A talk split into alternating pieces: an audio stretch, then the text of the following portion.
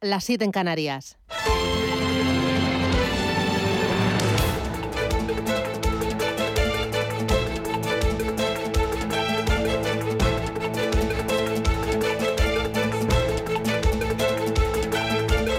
Capital Intereconomía, con Susana Criado.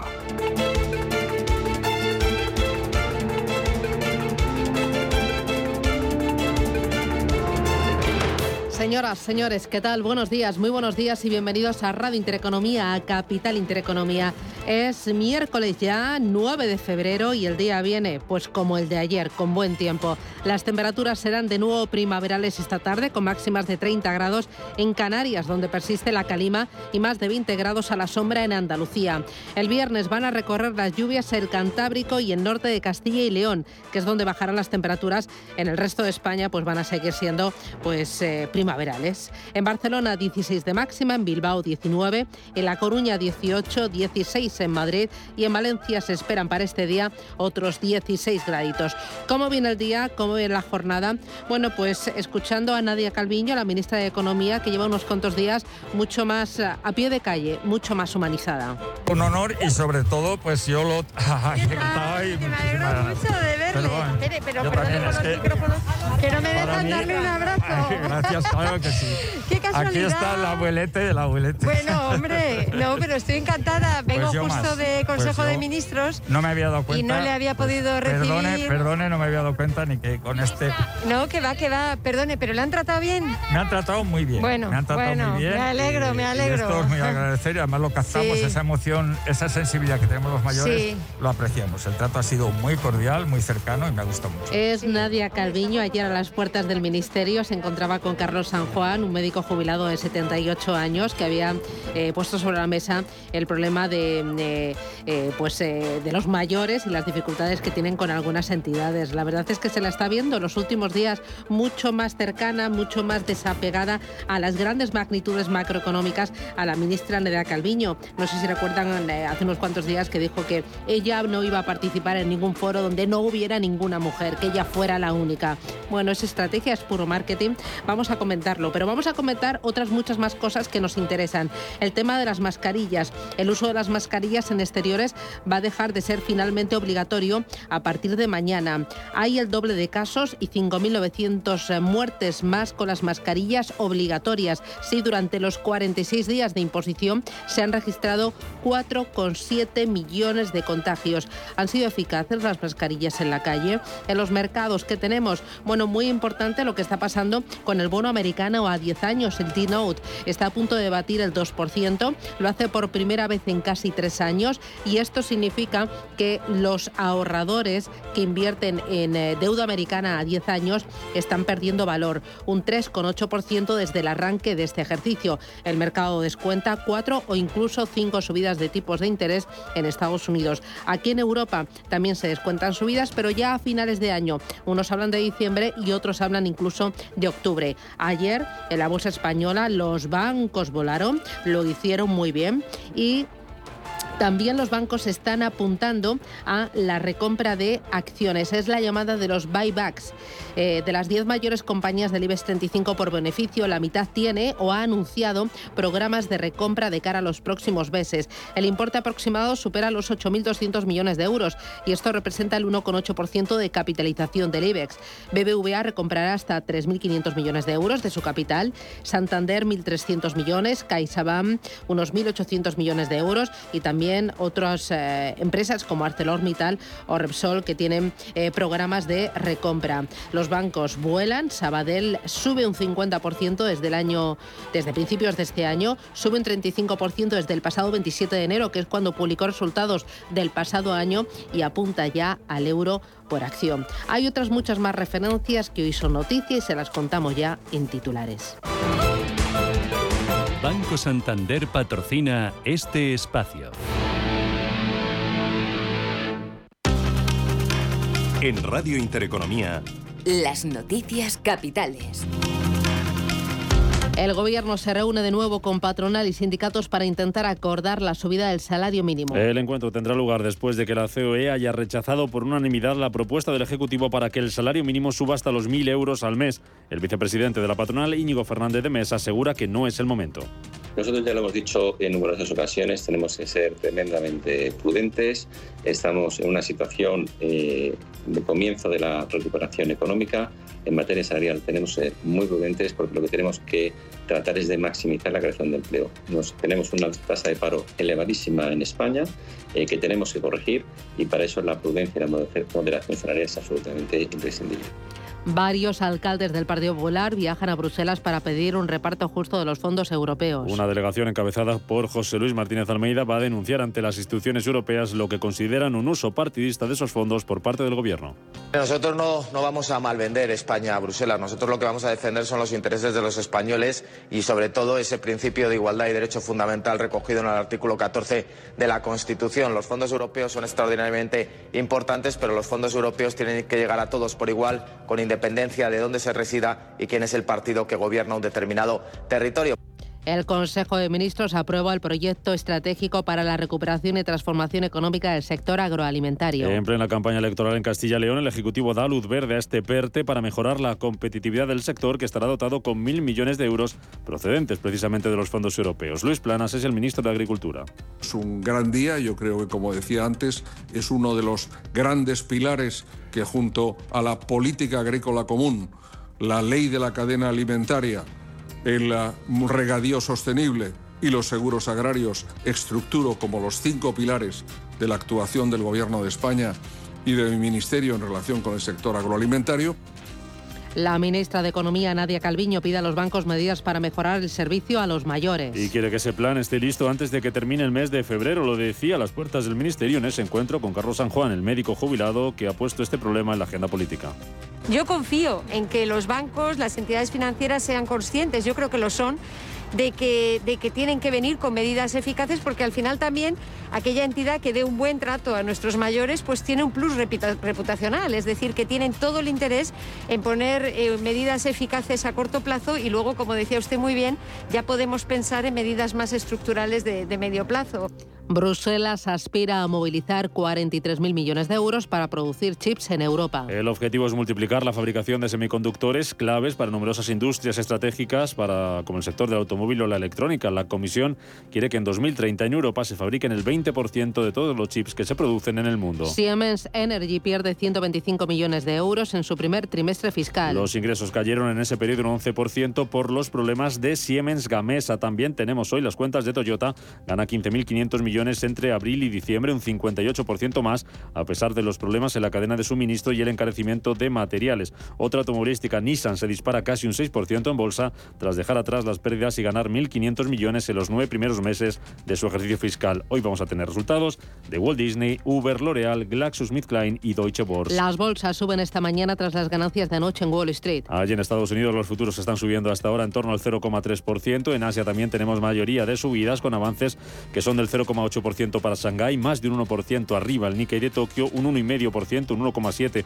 está subiendo la bolsa de Hong Kong y en torno al 1% son las ganancias para el Sensex en la India y para la bolsa australiana. En Europa subiendo también los futuros, el del Eurostock 50 lo tenemos avanzando un 0,4%, futuro del IBEX 35 arriba medio punto porcentual. Hoy el selectivo español va a abrir desde los 8.674 puntos después de que ayer subiera un 1,3% y pusiera fin a cuatro jornadas seguidas de recortes. Destacaban las subidas de bancos, de Inditex y de Telefónica. En la agenda del día se publica la balanza comercial de diciembre en Alemania. En Italia vamos a conocer producción industrial también de diciembre y en Estados Unidos solicitudes de hipotecas semanales, inventarios mayoristas de diciembre y los inventarios semanales de petróleo y derivados.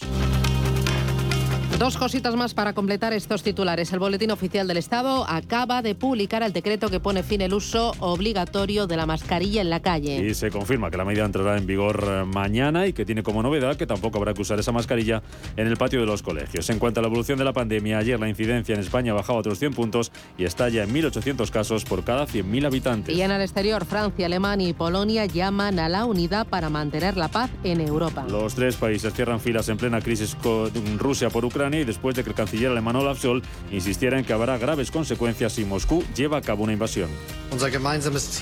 Nuestro objetivo común es evitar la guerra en Europa, porque el avance ruso en la frontera de Ucrania es muy inquietante. Compartimos la misma evaluación de la situación y la misma postura. Cualquier violación adicional de la integridad territorial y de la soberanía de Ucrania es inaceptable y tendrá consecuencias severas para Rusia en el plano político, económico y geoestratégico. El ministro de Exteriores español, José Manuel Álvarez, viaja hoy a Kiev para reunirse con su homólogo ucraniano. Banco Santander ha patrocinado este espacio.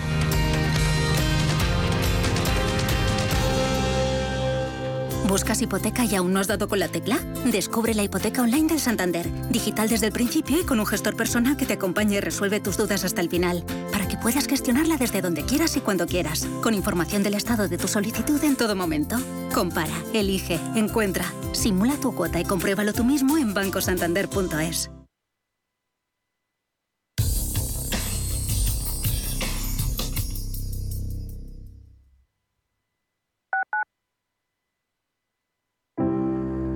La de veces que mi padre respondía con una sonrisa a todos mis porque esto y porque aquello. Y ahora que él me pregunta diez veces seguidas quién soy o si ya hemos comido, siempre le respondo con una caricia. Además sé que no estoy sola. Si necesitas ayuda para el cuidado de una persona mayor en Madrid, confía en la Fundación Atilano Sánchez Sánchez. Entre tú y yo está el buen humor, la motivación y los mejores invitados. Y aún así, queda espacio para la salud. Paula Pérez Salazar y su ejército pacífico de colaboradores están listos para alegrarte el fin de semana. Recuerda que tu cita con ellos es ahora el sábado a las 8 de la mañana. Entre tú y yo, con Paula Pérez Salazar. ¿Estás buscando un piso para invertir? Entra en inviertis.es. Pisos verificados con inquilino. En Inviertis, haz tu próxima inversión inmobiliaria completamente online. Inviertis, con más de 400 activos con inquilinos en toda España. Rentabilidad inmediata. Inviertis.es. Analiza, compara y oferta. Inviertis, tu inversión inmobiliaria a un clic de distancia. Clínica Oliver y Alcázar. Especialistas en implantes para pacientes con muy poco hueso. Cirugía mínimamente invasiva con prótesis definitiva en un mes como máximo. Diagnóstico gratuito y financiación. Consulte su caso en el 91 564 6686 o a través de la página web oliverialcázar.com. Más de 30 años de experiencia. Restaurante Inari Moraleja, tu japonés del Soto de la Moraleja junto al restaurante Kionansui. Comprometidos con la calidad, comprometidos con su seguridad. Reservas y pedidos en el 910 070356 o en grupoinari.es. Un restaurante del Grupo Inari.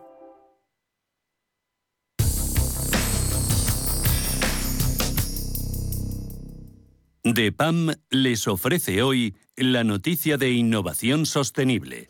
El Foro Económico Mundial y la Iniciativa Económica de la Degradación de la Tierra advierten que para luchar contra la emergencia climática será necesario multiplicar al menos por tres los recursos que se le dedican actualmente hasta el 2030 y por cuatro hasta el año 2050. Invertir precisamente en acciones sostenibles es prioritario para todo ello y en los últimos años la inversión ha aumentado y los gobiernos y el sector privado destinan algunos segmentos de sus partidas presupuestarias a la inversión sostenible y a esas soluciones basadas en la naturaleza. El informe de este foro también incide que aún son insuficientes esas inversiones realizadas, por ejemplo, por los estados. En 2020 ascendían a los 133.000 millones de dólares anuales. Concretamente, de estas inversiones, el 92% se hicieron por países del G20 y el 87% de ellas se distribuyeron internamente hacia programas gubernamentales nacionales. DEPAM les ha ofrecido esta noticia por gentileza del Centro de Inteligencia Sostenible de DEPAM.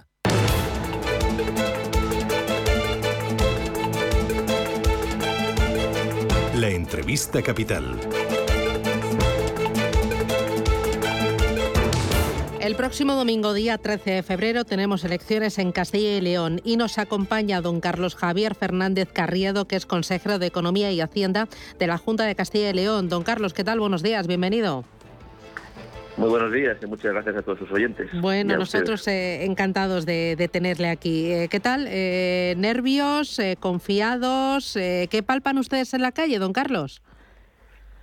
Pues trabajando mucho, haciendo lo que hacemos siempre, escuchando a la gente de Castilla y León, sus inquietudes, sus problemas. Y sí que es verdad que muchos de ellos nos manifiestan su apoyo, su respaldo y tenemos un sentimiento positivo de que aquí en Castilla y León pues se quiere un proyecto de, eh, libertad, un proyecto para avanzar en lo económico, para seguir creando empleo y para tener servicios públicos de calidad. Eh, lo económico va a ser una pata muy importante y cuando usted habla de libertad y avanzar, yo estoy pensando directamente en bajada de impuestos. ¿Cuánto le van a bajar ustedes los impuestos o tienen previsto bajarle los impuestos a los ciudadanos de Castilla y León si ganan las elecciones? Pues primero lo hacemos desde la credibilidad de quien lo ha hecho ya. Nosotros no prometemos desde la falta de experiencia, sino de quien ha eliminado ya el impuesto de sucesiones y donaciones, de quien ha hecho ya rebajas en bastantes impuestos y algunas eliminaciones en nuestra comunidad autónoma. Para la próxima legislatura bajaremos el tipo de gravamen del IRPF para todos los contribuyentes. Estableceremos una deducción fiscal para aquellas personas de Castilla y León que residan en municipios eh, de pequeña dimensión y y, con problema de despoblación.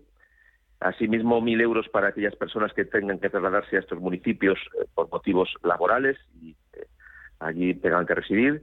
Y asimismo, eh, buscamos también el acceso a la vivienda. Por ejemplo, cuando el tipo de gravamen ordinario de transmisiones patrimoniales para una vivienda es del 8%, pues en Castilla y León será del 0% para los jóvenes que adquieran una vivienda en el mundo rural y el 3% para el resto de las personas en ese mundo rural. Yo creo que son aspectos que buscan, por un lado, eh, bajar impuestos a todos los ciudadanos, pero por otro lado, tener un compromiso especial con los emprendedores y con las personas que residen en el mundo rural. Bueno, compromiso también con los autónomos, ¿no? Porque ustedes han prometido implantar una cuota cero durante 18 meses para los nuevos autónomos. Eh, efectivamente. Esto no es tanto una rebaja fiscal, porque como usted sabe, la cuota de los autónomos lo cobra el gobierno, pero ahora que el Gobierno ha anunciado y ha aplicado ya nuevas subidas de cuotas de autónomos, nosotros lo que queremos es eh, dar una ayuda a los autónomos para que puedan tener los nuevos autónomos una cuota cero en seguridad social, 18 meses para todos los autónomos, 30 meses si esos autónomos vivieran en el mundo rural de nuestra comunidad autónoma, en municipios de menos de 5.000 habitantes. Es un dato muy importante, pero se une a otras cosas. 3.000 euros para aquellos autónomos que incrementen el número de trabajadores que tengan contratado a su cargo, el hecho también de apoyar a, aquellos autónomos que se instalen en el mundo rural y finalmente pues a las eh, madres autónomas que después de la maternidad residan eh, o, decidan eh, que, que siguen siendo autónomas. Y por tanto hay una subvención entre mil y dos mil euros porque tenemos también comprobado que algunas de las mujeres que son madres pues deciden abandonar su carrera como emprendedoras como consecuencia de este hecho y para facilitar esa actividad nos parece que es oportuno reconocerlo, apoyarlas y ayudarlas. ¿Es esta una respuesta a la subida de las cotizaciones sociales que está preparando el Ejecutivo? Pues en cierto modo, no sé si es una respuesta, pero lo que sí que es es un elemento de comparación. Mientras el gobierno de Pedro Sánchez castiga a los autónomos, les sube las cuotas a la seguridad social, lo ha hecho ya en el mes de enero, plantea una nueva subida de cuotas de seguridad social. En Castilla y León, el Partido Popular lo que hace es proponer apoyos y ayudas a los autónomos. Pero esta diferencia la tenemos en varios ámbitos. Mientras el gobierno sube impuestos, aquí en Castilla y León los bajamos. Mientras el gobierno atenta contra sectores productivos muy específicos de nuestra comunidad autónoma, aquí en Castilla y León les apoyamos.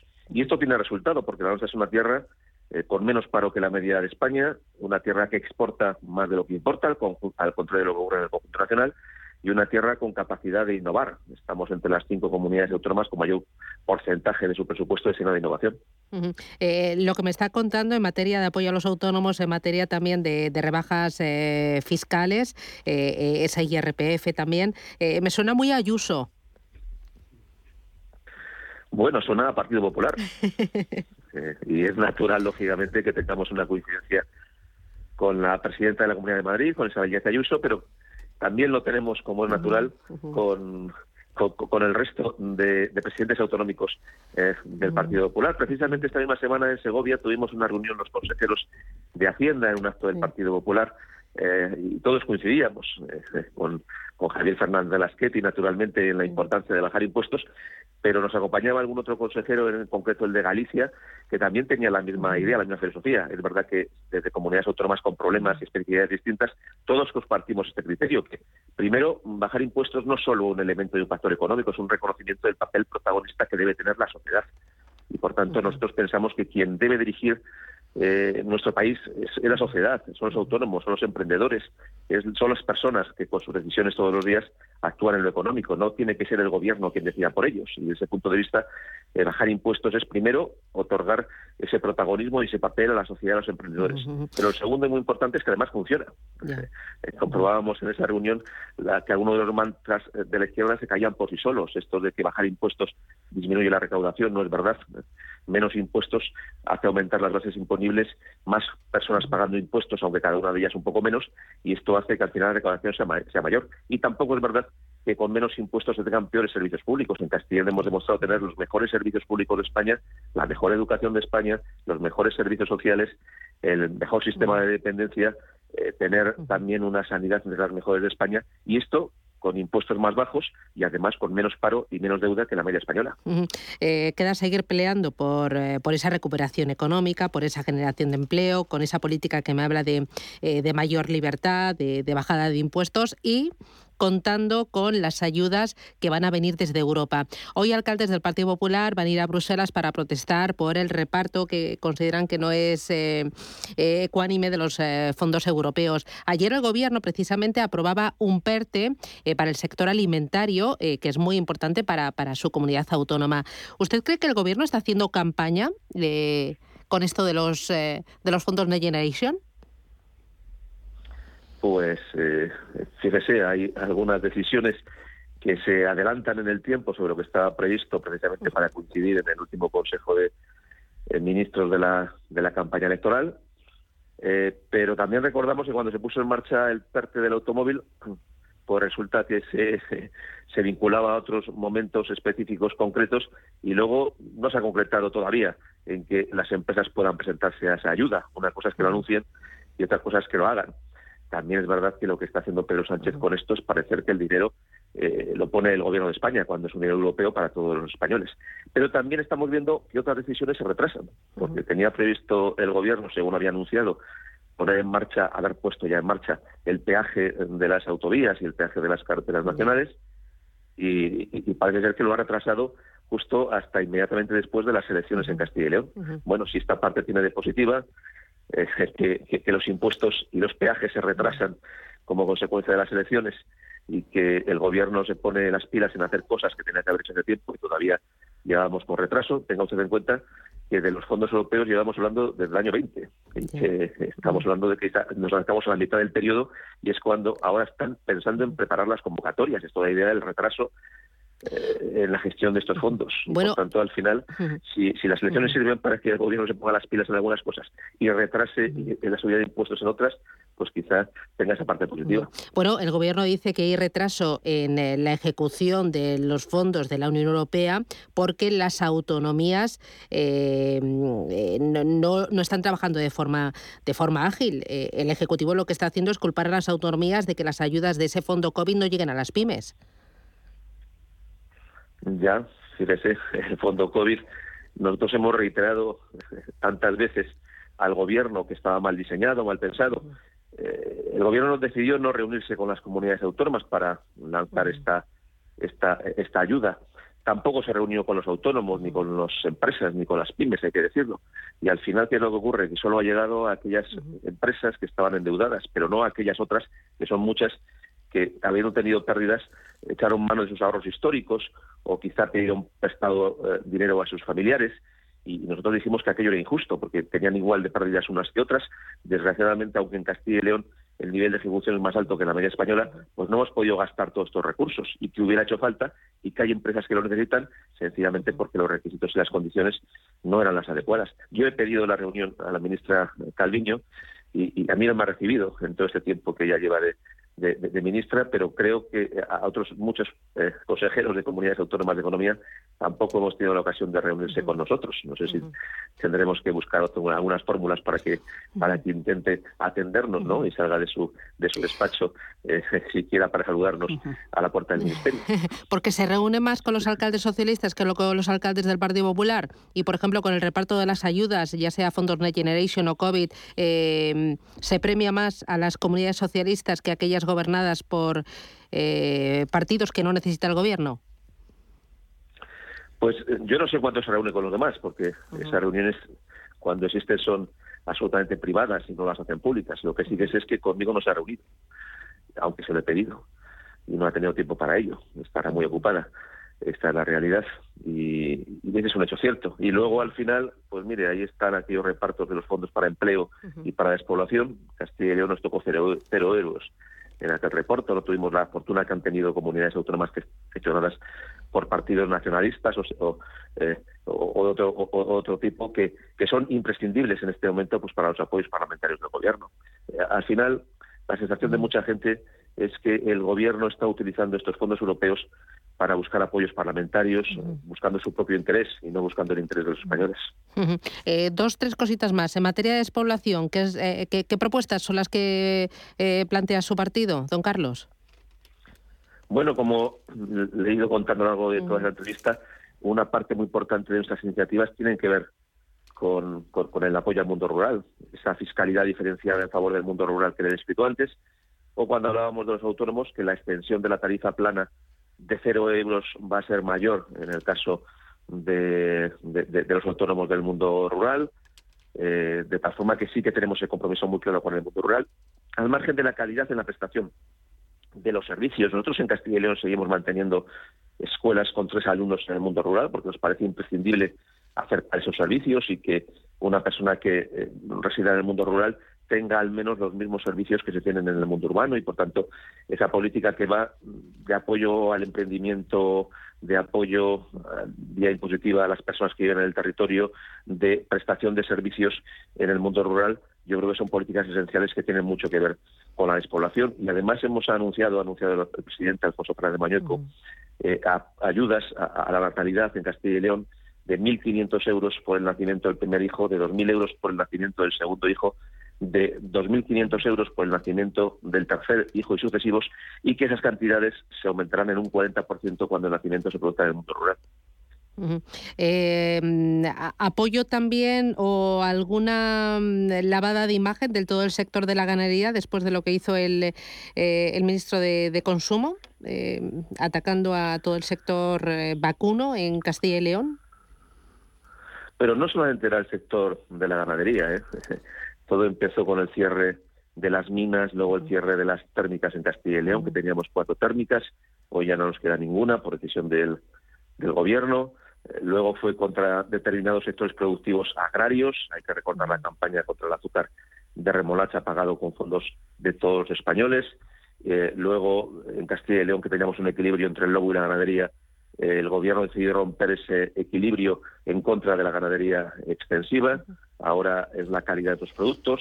Recientemente lo fue contra el automóvil. Eh, Castilla es el líder en producción de, automóvil. Se subió eh, el impuesto de matriculación. Se nos anuncian nuevas subidas en los impuestos sobre los carburantes y también se está anunciando este impuesto sobre los peajes. Yo creo que todo lo que suena a actividad económica, a actividad productiva, a emprendimiento, a creación de empleo, pues es perseguido por el gobierno, que el gobierno lo que les gustaría, eh, al menos al gobierno de Pedro Sánchez, es una sociedad que viviera eh, de las subvenciones públicas y que renunciara al emprendimiento, a la creación de empleo, a la libertad económica y, por tanto, una sociedad subsidiaria eh, subsidiada es mucho, más proclive ¿no? A, tener que depender de los apoyos públicos y, en consecuencia, del gobierno.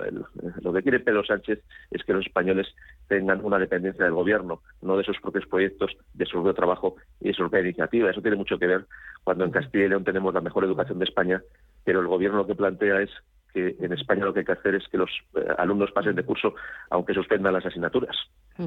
Eh, y para terminar, eh, si es necesario, ¿pactarán ustedes con, con Vox, don, don Carlos? Pues nosotros lo que estamos trabajando es para, para ganar. las elecciones. Ya, ya, ya sabía cómo lo iba a decir, pero si no lo ganan con mayoría absoluta, ¿pactarán con vos? Tener un buen resultado electoral. Pues mire, nuestra idea, como le digo, es intentar ganar las elecciones y que el Partido Popular tenga un gobierno para sacar adelante este proyecto. Pero si no ganan con mayoría absoluta, ¿pactarán con Vox?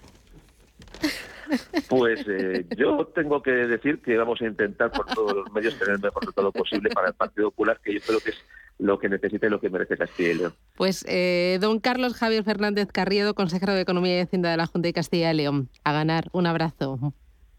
Que tengas suerte. Un abrazo. Adiós. Gracias. Si mantienes la cabeza en su sitio, cuando a tu alrededor todos la pierden, si crees en ti mismo cuando otros dudan, el mundo del trading es tuyo. Trading 24 horas, un sinfín de oportunidades. Cuando ves la oportunidad, IG. Todas las operaciones conllevan riesgo. 76% de las cuentas de inversores minoristas pierden dinero en la negociación de CFD con este proveedor. Debe considerar si comprende el funcionamiento de los CFD y si puede permitirse asumir un riesgo elevado de perder su dinero. Hay una alegría tan grande como llevar agua potable donde no llega, tan vital como el acceso a la sanidad y a la educación en los lugares más olvidados, tan necesaria como alimentarse cada día. La alegría de vencer nuestra indiferencia y ayudar a hacerlo posible. No les des la espalda. Contra el hambre, actúa. Entra en manosunidas.org y colabora. DEPAM, gestión activa, pioneros e innovadores en inversión sostenible, 20 años de experiencia en inversión responsable respaldan el compromiso de DEPAM como actor sostenible. En nuestro Centro de Inteligencia Sostenible compartimos nuestro conocimiento sobre esta tendencia estructural en el mundo de la inversión y las finanzas. DEPAM ASG Ilustrado. Conócenos en depamfans.com. CaixaBank lanza My Home. Por primera vez puedes tener todo lo que tu hogar necesita en un mismo lugar. Y hasta el 1 de abril de 2022, llévate una tarjeta regalo de hasta 500 euros. 50 euros por cada nuevo producto contratado de los incluidos en la promoción. Por fin en tu casa. Por fin My Home. Infórmate en caixabank.es. Había una vez un barquito chiquitito había una vez unas vacaciones únicas y había un momento único para reservar. Ahora, reserva ya tu crucero en la semana del crucero de viajes del corte inglés por solo 60 euros, pagando en seis meses y sin gastos de cancelación. Además, con el programa Confianza incluida, tu viaje con total tranquilidad. Financiación ofrecida por Financiera al Corte Inglés y sujeta a su aprobación. Consulta condiciones en viajeselcorteinglés.es. Inversores minoristas e institucionales, gestoras y entidades financieras, empresas, reguladores y supervisores. Los activos digitales despiertan cada vez más interés. Y en Blockchain Radio explicamos conceptos, dibujamos tendencias y damos voz a los principales actores de la industria. Blockchain Radio, a las 2 de la tarde, cada jueves, en Radio Intereconomía, con Javier Molina y Susana Criado.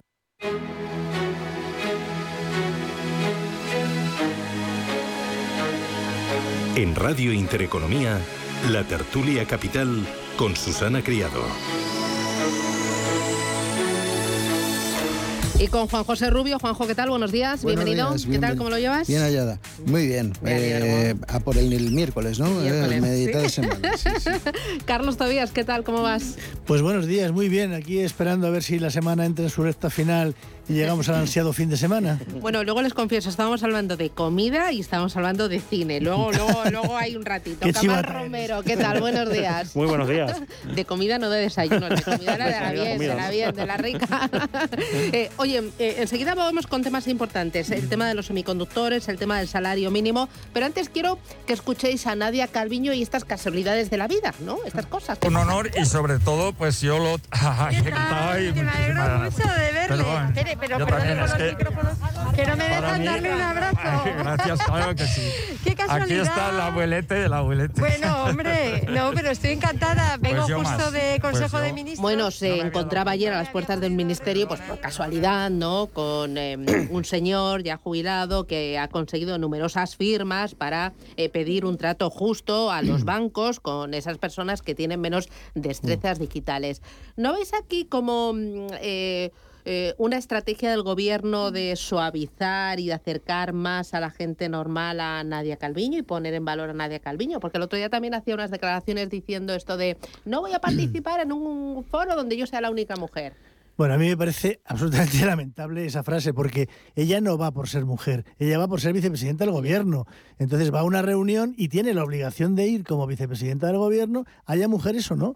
Es decir, es que no tiene sentido. Hemos llegado a la desnaturalización de lo que es el concepto. Es decir, ella está no por ser mujer o por ser hombre, sino por ser vicepresidenta del gobierno y tiene obligación de ir a todos estos sitios. Pero hay intención del gobierno de suavizar y de acercar más a Nadia Calviño, en poner general, en valor a Nadia en Calviño. general yo creo que es cuando no tiene que hacer nada el gobierno, porque ahora lo que va a hacer es simplemente decirle a la banca que tiene que poner más personal, pero el gobierno se compromete a decir, no os preocupéis, que ya me encargo yo de este tema y le voy a decir a la banca lo que tiene que hacer. Bueno, y ya está. O sea, y mucha casualidad, ¿eh? Sabiendo la hora que iba a llevar las firmas con todas las televisiones y dice, qué casualidad encontrarte, déjame que te dé un abrazo. Por favor, no se puede ser más falsa.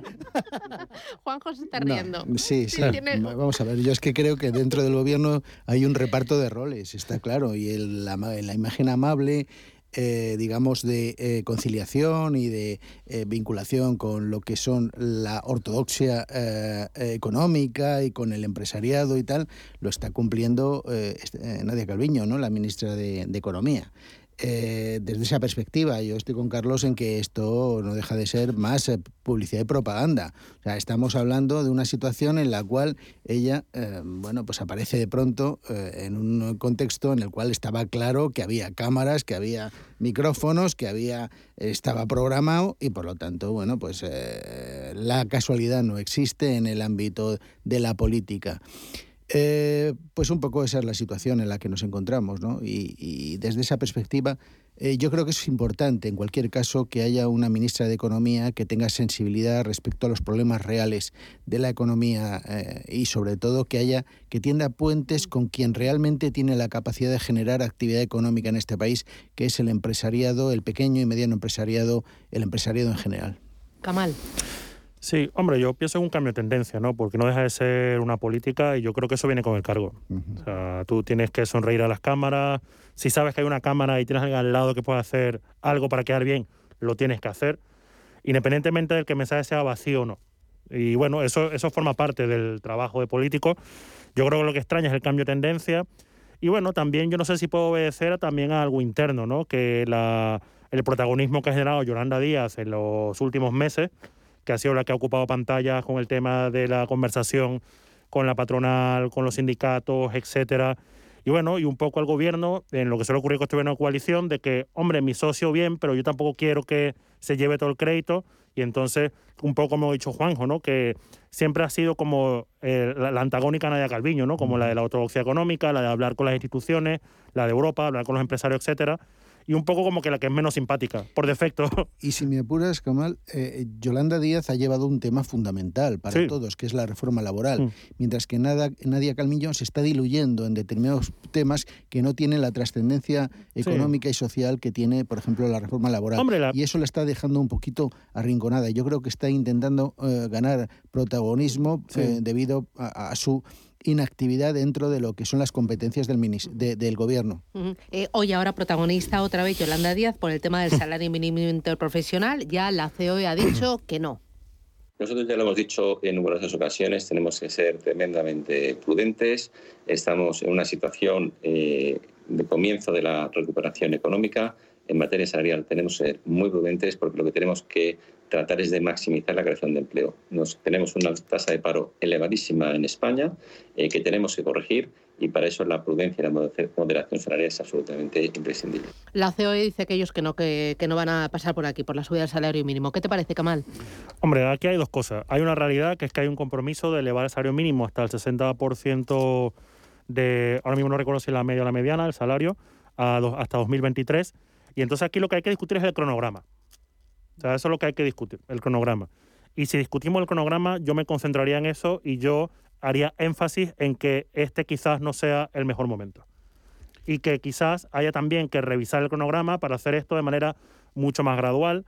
Y además, eh, algo que ha comentado Juanjo fuera de antena, que es un poco las disparidades regionales a nivel de comunidad autónoma en las cuales el salario mínimo ya ha llegado a ese objetivo a nivel de comunidad autónoma. O a lo mejor sí que es el mejor momento, porque date cuenta que los salarios, Carlos, están perdiendo poder adquisitivo por la subida de la inflación. El año pasado subió la inflación promedio un 3,1%. Es lógico que los salarios se vayan ajustando. Sí, pero quizás está muy seguido. Esto del cronograma efectivamente es muy importante porque me parece que desde 2018 a 2019 ha subido un 36% el salario mínimo. Entonces es demasiada subida en demasiado poco tiempo. Entonces a lo mejor habría que graduar. Y luego además, claro, hablamos de salario mínimo, eso es para todos para todas las actividades y eso determina en muchos casos que haya sectores que pueden asumir esto y sectores que no. Entonces, a lo mejor no, habría ese café para todos, no puede ser válido en todos los sectores. Entonces, a mí me parece que, es más una cuestión política. Es de esto que hablaba antes Juanjo, de, del poder que tiene eh, eh, Yolanda Díaz, porque está tocando temas de mucha actualidad, reforma laboral, salario mínimo, temas que inciden mucho en la noticia permanente de cada día, mientras que Nadia Calviño pues, está un poco en segunda fila. Este es un tema que estará todos los días en la cabecera. No, y, estoy de acuerdo con los dos. O sea, realmente habéis ido planteando los temas claves. Yo añadiría un tercero, y es el siguiente. Hay que tener en cuenta, eh, como decíamos antes, eh, que hay ocho comunidades autónomas cuyo salario mínimo estaría ya por encima de lo que es el salario medio regional. Por lo tanto, habría que hacer un ajuste de ese salario mínimo en función de la estructura económica de cada una de las regiones, no café para todos.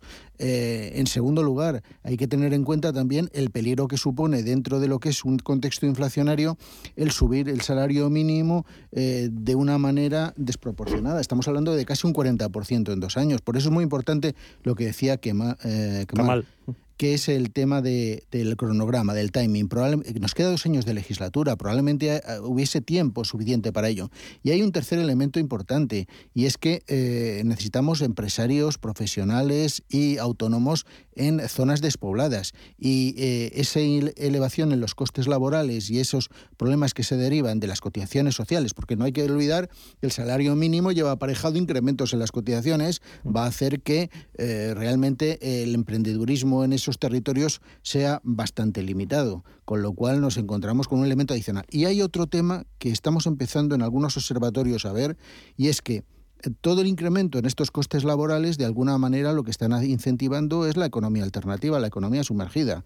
De tal manera que hay mucho empresariado mucho. Hay empresariado que se está planteando el hecho de sumergirse porque no puede soportar los costes laborales, pero tiene que seguir comiendo. Me voy a publicidad a la vuelta. Bruselas aspira a movilizar 43.000 millones de euros para producir chips en Europa. ¿Cómo veis eh, eh, este impulso por parte de Europa? ¿Acertado? ¿Llega a tiempo? ¿Realista? ¿Se debería haber hecho antes? Oye, luego, si nos da tiempo, el tema de los fondos en Next Generation y ese reparto injusto según los alcaldes del Partido Popular. Eh, oye, si nos da tiempo, hablamos de cine, de Madres Paralelas, del gran del patrón, ¿no? A ver si la habéis visto y alguna otra. Publicidad y vamos.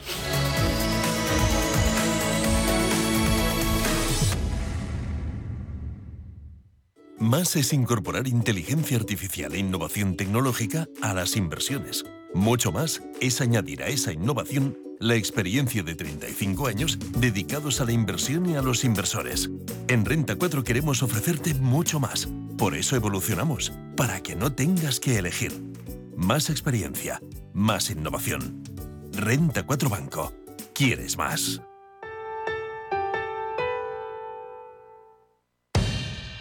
En Correos sumamos un nuevo servicio para tu empresa. Correos Frío. Ahora puedes enviar productos farmacéuticos, alimentos frescos o cualquier mercancía a temperatura totalmente controlada. Sabrás exactamente a qué grado se encuentra tu producto en cada momento. Podrás mantener la temperatura elegida hasta 5 días. Y recibirás alertas de cualquier variación en la cadena de frío. Cuenta con el mejor socio logístico para tus envíos en frío.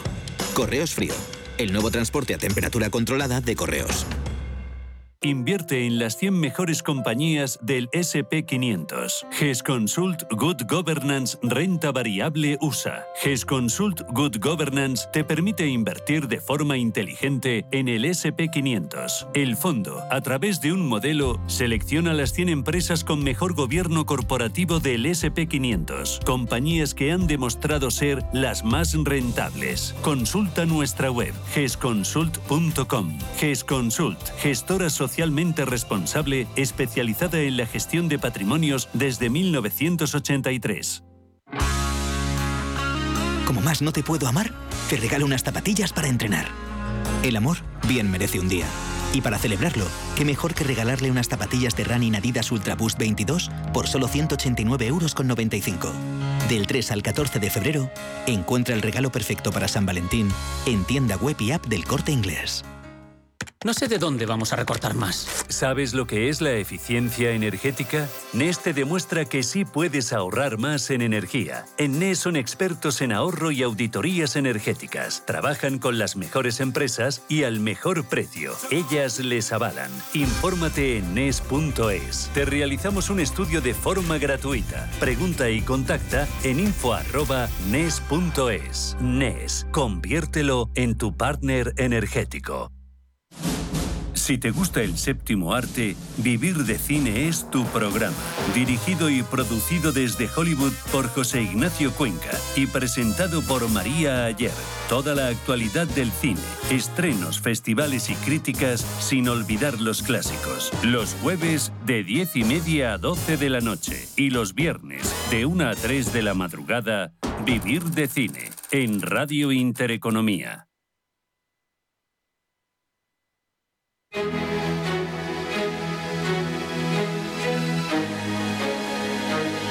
En Intereconomía, la tertulia capital. A ver, vamos rapidito, a ver si nos da tiempo. Juanjo, eh, Europa quiere movilizar 43.000 millones de euros para multiplicar la fabricación de semiconductores. Eh, ¿Acertado? ¿Llegamos a tiempo? ¿Suficiente? yo creo que vamos muy tarde. O sea, la política industrial en este país, en este país, en, eh, me refiero a la Unión en este Europea, continente. en este continente, eh, se ha dejado en muchos casos a lo que es eh, el sudeste asiático, ¿no? Y en ese sentido, pues eh, es que hay tres o cuatro países en Asia que son los que producen se- semiconductores. Bienvenido un diseño de una política que nos permita ser autosuficientes en determinados temas. Eh, la propuesta que hace la, la Unión Europea es en un periodo de eh, 10 años eh, pasar a, producir el 20% de los semiconductores a nivel mundial. A mí me parece eh, muy exigente ese tipo de planteamientos, eh, muy fuerte, ¿no? Pero en cualquier caso, mm, sí, lo que está claro es que eh, eh, mm, si no producimos competitivamente y si realmente los semiconductores asiáticos siguen siendo mucho más baratos que los nuestros, eh, los nuestros se van a vender malamente ¿eh? y por lo tanto hay que ser competitivo en la producción. Sí, yo estoy totalmente de acuerdo. Es decir, se llega muy tarde, pero bueno, por lo menos nos hemos dado cuenta de que no podemos tener esa dependencia energética, en semiconductores, en general, en todos los productos que se han convertido en básicos, de una producción asiática mucho más barata, fundamentalmente por costes laborales, eh, también por mucha menor exigencia en cuanto a los derechos de los trabajadores, y ahí va a ser difícil competir, porque claro, Europa tiene que mantener su, su mínimo de derechos laborales, que lo va a tener que mantener como debe ser, y eso es complicado mantenerlo frente a una política laboral pues, asiática donde los derechos de los trabajadores pues, no están muy reconocidos. Sí, bueno, yo diría que Europa y el mundo en general. Creo haber leído que Taiwán produce el 50% de los chips. Y claro, eso es una dependencia a cualquiera y un poco más allá de lógica de libre mercado que podemos aplicar. Creo que geopolíticamente la pandemia ha sacado esto a discusión que no podemos depender tanto de un conjunto de países y que además la competencia no puede ser vía violando los derechos del trabajador y ese tipo de cosas. O sea, en ese sentido también tenemos que ser eh, geopolíticamente responsables. Y bueno, yo creo que va en la dirección correcta, pero como ha dicho Juanjo, quizás esto se debe haber planteado hace ya hace un tiempo. A modo de titular, ¿el gobierno está repartiendo de forma injusta los fondos Next Generation, Juanjo? A ver, eh, respecto a los fondos Ne- Next Generation, eh, es evidente que la- el reparto debería estar en función de eh, los programas mm, estratégicos eh, que se desarrollan y no tanto en función de un reparto territorial. Yo creo que es más un problema de reparto sectorial que un problema de reparto territorial. Entonces, a partir de ahí, mm, un segundo, a partir de ahí lo que sí me preocupa es el grado de ejecución que se está produciendo. O sea, realmente eh, podemos tener mucho dinero, la- si no ejecutamos difícilmente. Completamente. El, el criterio en principio no es regional, sino por proyectos. Entonces yo creo que allí lo que habría que ver justamente es a evaluar bien los proyectos y bueno, y tomar en cuenta también la característica regional, obviamente. Y la gestión. Hay que gestionar, no solamente repartir teóricamente. Bueno, ¿habéis visto Madres Paralelas? ¿El patrón? Hemos visto, yo he visto Madres Paralelas, el Ah, sí. patrón no. Eh, Dicen y- que es buena, ¿eh? De las de a, Almodóvar, a mí sí. me gusta, sí, a mí me gusta. El- y eso que Almodóvar a veces hay que... O sea, yo Almodóvar a veces me encanta y otras veces lo odio. Sí, sí, Sí, sí, o sea, ¿te ha gustado? ¿Te ha Sí, gustado? me ha gustado, sí. Sí, ¿tú has visto No, algo? yo, yo últimamente veo Juanjo trabaja. ¿Cuánto poco- hace que no vas al cine? Pues casi dos años. Yo era de los que iba todos los viernes Pues por la igual, noche. con pantalla sí, sí. grande, con los Ya, ya, asientos más ya. bonitos, un poco Ya, más espaciados. Pero, el problema de todo... sonoro. Sí, sí. Pero cuidado, el problema de esto es que está cambiando muchos hábitos de consumo de cine, porque los que íbamos al cine hace, hace dos años, ¿eh? ahora nos hemos eh, aficionado a las plataformas y no sé si volveremos a las Ya no salas. se comen palomitas en las salas. ¿Y tú has visto alguna o no? No, pero la voy a ver porque ha llegado a la plataforma justamente esta semana. Juanjo Rubio, Carlos Tobías, Camal Romero. Gracias a por el miércoles. Adiós. Un placer.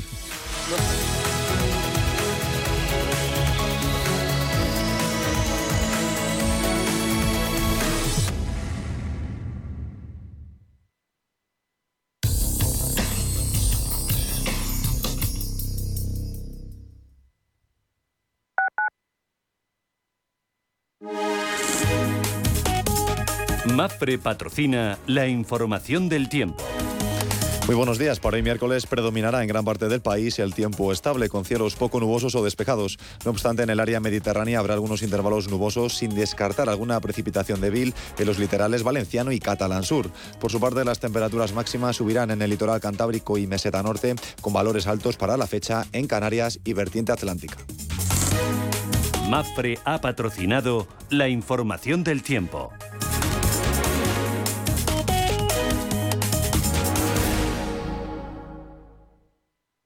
En Radio Intereconomía nos adelantamos al futuro y estrenamos My Economy. My Economy es una iniciativa que da voz a los nuevos mercados y tendencias de la era digital. De lunes a viernes y de 3 a 4 de la tarde, My Economy, con distinto protagonismo cada día. La fábrica de inversores, Bitcoin Markets, Enclave Startup, Madrid Innova, Ecosistema Digital, My Economy, en Radio Intereconomía. El futuro es ahora.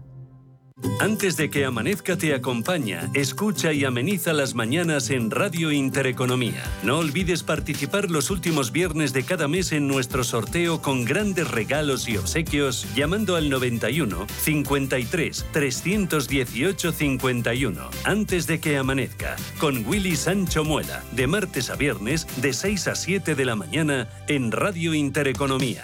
¿Qué le diría Cervantes al presidente del gobierno o Voltaire a la oposición?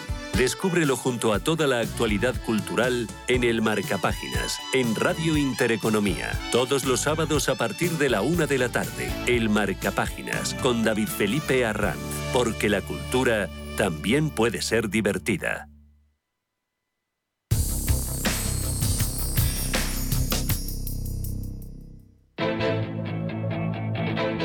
VelascoCapital.es, boutique de trading mejor valorada por sus clientes en 2021, le ofrece la preapertura de los mercados.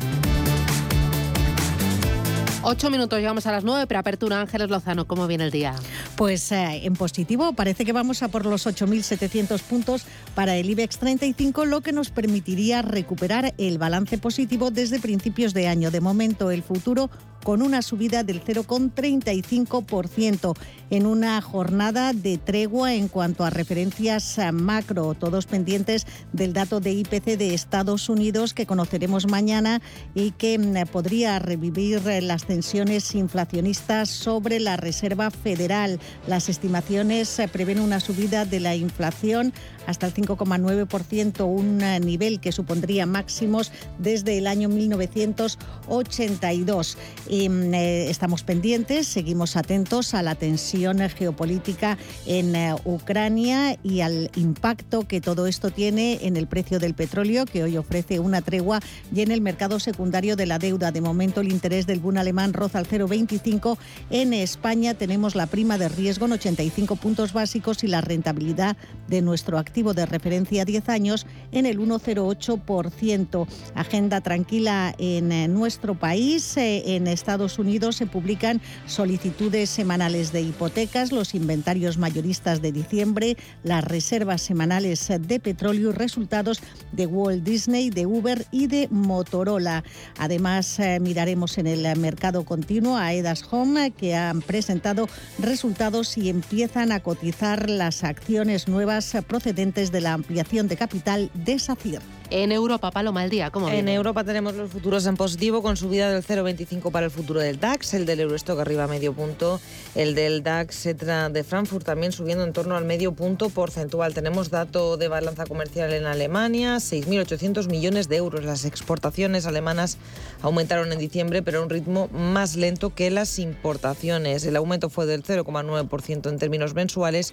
En cuanto a las importaciones, la subida fue del 4,7%. Miramos a varias compañías. Hoy ha presentado resultados la alemana Siemens Energy, registró una pérdida neta en su primer trimestre fiscal de 125 millones de euros, en gran parte debido a la unidad eólica Siemens Gamesa, su filial, que se ha convertido en un lastre, dicen, para la matriz después de tres recortes de previsiones de beneficio. Y también hemos conocido cifras de la farmacéutica británica GlaxoSmithKline, que ha dicho que las ventas relacionadas con el COVID-19 se sitúan en torno a los 2.000 millones de dólares y esperan que las ventas de cara al próximo 2022 a este año estén a niveles similares que en 2021. Y recordemos que venimos de un cierre en Asia con pleno de ganancias, subidas importantes de más del 1% en Tokio y del 1,8% en el Hansen de Hong Kong. Eh, Una jornada en la que si miramos a Wall Street, de momento los futuros anticipan suaves subidas, en torno al 0,25% para el Dow Jones, para el SP500, incluso para el tecnológico Nasdaq, después de la brillante sesión de ayer. Y se contiene el precio del barril, o lo que es lo mismo, vuelve a subir después de dos sesiones consecutivas de caídas, ya vuelve a los 90 dólares el Brent, barril de referencia en Europa, en tanto que el crudo ligero cotiza un precio de 88,67 dólares. Y en las divisas el euro arriba frente al dólar, un dólar 14,07 centavos. Así es como viene el día. David Cortina, responsable de renta variable de Santander Private Banking. Eh, David, ¿qué tal? Buenos días. Buenos días, Susana. ¿Y hoy del mercado qué esperar? Pues bueno, tras el buen cierre americano de ayer y, y, de esta mañana de las bolsas asiáticas, pues esperamos una apertura alcista en torno al medio punto porcentual y una sesión tranquila, pues no tenemos datos macroeconómicos relevantes, pues a la espera de los datos de inflación americana de mañana jueves y de confianza de la Universidad de Michigan del viernes. Uh -huh. A ver cómo salen los datos de inflación y a ver cómo reacciona el bono americano de 10 años que cabalga eh, hacia el 2%, incluso por encima. Este año lo vamos a ver. Pues sí, eh, se está acelerando fuertemente eh, la rentabilidad del bono americano a la espera de subidas de tipos de interés que se están esperando en torno a cinco subidas en, la, en, en política americana. Y también en Europa pues estamos viendo que se está metiendo presión por el lado de la inflación y ya se está hablando también de subidas de tipos para este año, a finales de año. Eh, ¿Cómo estás viendo el tema del de buen comportamiento de los bancos en bolsa? Ayer volaron. Bueno, eh, espectacular. La verdad que está anticipando pues esa subida de tipos de interés. En lo que va de año 2022 tenemos valores como Sabadell con subidas de más del 50%, CaixaBank del 38%. Uh -huh. Bueno, eh, ha habido pues eh, el comportamiento de bancos con exposición a zona euro que no descontaba esa subida de tipos de interés son los que mejor lo están haciendo. Estamos viendo mejor CaixaBank, Sabadell, Bank Inter, mejor que un BBVA y Santander que tenían exposición fuera de la zona euro y se hayan beneficiado anteriormente. Pues bueno, creemos que va a seguir esta tendencia y que va a seguir el buen comportamiento de los bancos. David Cortina, responsable de renta variable de Santander Private Banking. Gracias, que tengas buen negocio. Igualmente, Un abrazo, muchas gracias, adiós, Susana. Adiós. Ya, adiós. Velascocapital.es, boutique de trading mejor valorada por sus clientes en 2021, le ha ofrecido la preapertura de los mercados. Los mercados financieros, las bolsas más importantes, información clara y precisa. Esto es Radio Intereconomía.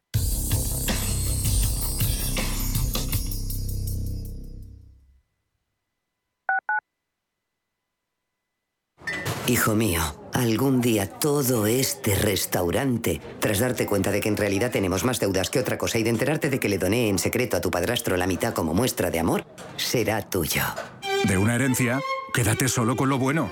El resto, déjaselo a Eritae, expertos en gestionar herencias por solo 999 euros. Eritae.es. Más del 25% de la población en España se encuentra en riesgo de exclusión social. En la Fundación La Caixa facilitamos herramientas, metodologías y recursos a miles de entidades sociales para que las personas que más lo necesitan desarrollen su potencial. Solo es progreso si progresamos todos. Fundación La Caixa.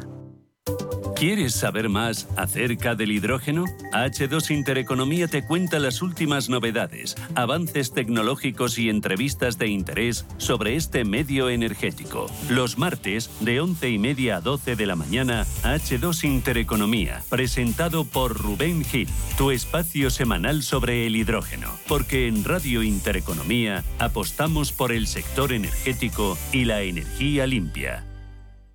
En la vida hay cosas que no puedes dejar pasar. Kids Rock Family es una de ellas. Comparte con tu familia un espectáculo inolvidable, viajando juntos a través de la historia del rock con Kids Rock Family. Compra ya tus entradas. 19 de febrero en Sala Galileo, Madrid, a las 12 del mediodía. Kids Rock Family, la historia del rock jamás contada para toda la familia. ¿Conoces el restaurante Sidrería Donosti en Madrid? Sí, en el barrio de Argüelles, el de la sidra natural de Astigarraga. Y el de la mejor tortilla de bacalao, el chuletón, los pescados a la parrilla y muchas delicias más de la cocina vasca. Sidrería Donosti, Luisa Fernanda 21 en Argüelles. 91 540 1976. Sidreriadonosti.com. Te tratarán como en casa.